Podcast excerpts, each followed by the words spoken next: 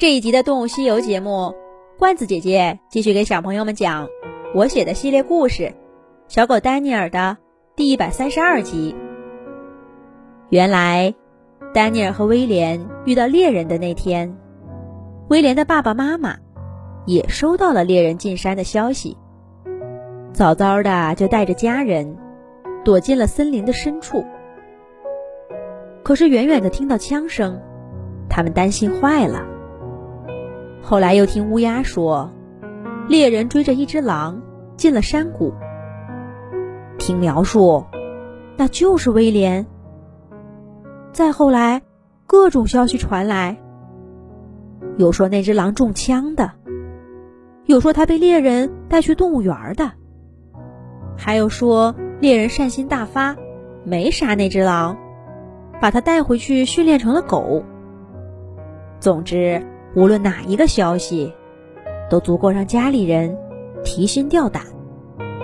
尤其是妈妈伊莎，自从听到枪声，伊莎就始终心神不宁。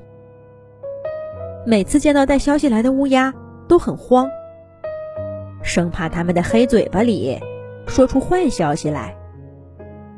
可见不着乌鸦，还是慌，怕威廉已经从这片森林。彻底消失了。有谁还会记得威廉走的时候闯的一点点小祸呢？现在终于看见儿子回来，伊莎激动的抱着他，亲了又亲，看了又看。威廉也用不着装受伤了，他高兴的在地上跑了又跑，跳了又跳，给妈妈看。妈妈，你瞧，我这不是好好的吗？你就别担心了。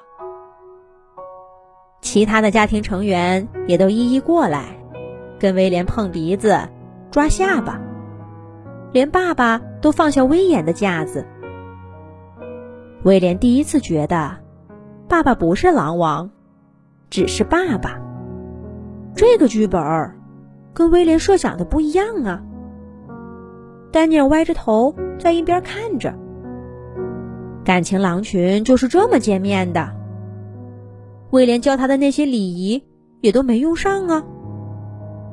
这看起来就跟两只小狗在街头相见的兴奋劲儿没什么两样。丹尼尔正在纳闷儿，眼前的狼群终于从威廉身上挪开眼睛，看向了他。伊莎立刻一愣，问威廉：“这是谁？”威廉笑嘻嘻地跳到丹尼尔身边，推着他走到爸爸妈妈面前，说道：“这是丹尼尔，我要隆重介绍给你们的朋友。你们听到枪声的那天，就是丹尼尔救了我。”听威廉这么说，伊莎的眼神儿立刻变得柔和起来。她轻轻地蹭了蹭丹尼尔的头，笑着说道。真是个漂亮的孩子，跟我的威廉长得真像，比威廉好看。你们俩走了这么久，肚子饿了吧？查理，快把你藏的肉拿出来。那是一只新鲜的驯鹿，是查理狼群前两天捕猎来的。丹尼尔站在驯鹿面前，想起威廉讲。因为吃饭顺序引发战斗的故事，有点不知所措。怀特叔叔贴心的走过来，看着丹尼尔说：“你是客人，不讲究这些。来，这块肉最好吃，来吃这个，多吃点儿。”怀特叔叔的声音十分的慈祥动听，难怪威廉说。怀特叔叔始终是孩子们的好朋友。丹尼尔也的确饿了。自从吃过郊狼的那条鹿腿，他跟威廉除了偶尔捉几只田鼠，两个人就再没吃过肉了。什么饱饱的吃一顿，能撑上十天？没过几天，丹尼尔就明白，那只不过是饿不死罢了，并不是不饿。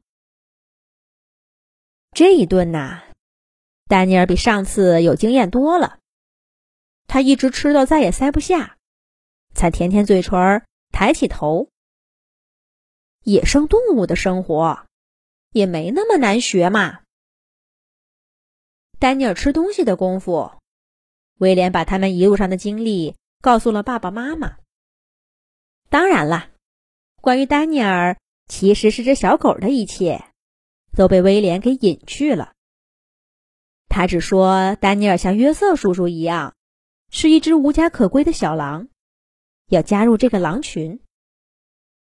威廉的妈妈伊莎本来就喜欢丹尼尔，多一只狼就多一份力量，更何况是救过儿子的好朋友。丹尼尔很轻松的就被查理狼群接纳了。几天下来，丹尼尔紧张的心情渐渐放松下来。他发现，狼群的生活并没有想象中那么复杂。威廉教给他的那些礼仪规矩，似乎也是多余的。家庭成员之间更多的是亲昵的玩耍，梳理毛发。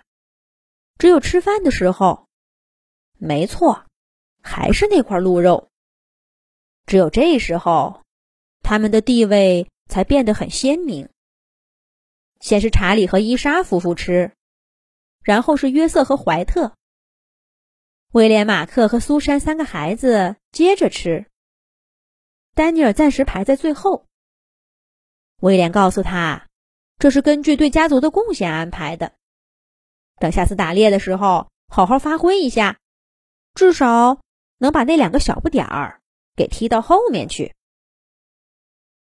打猎，丹尼尔很快就知道，那才是他进入狼群以后最大的一次考验。丹尼尔捕猎的故事，我们下一集讲。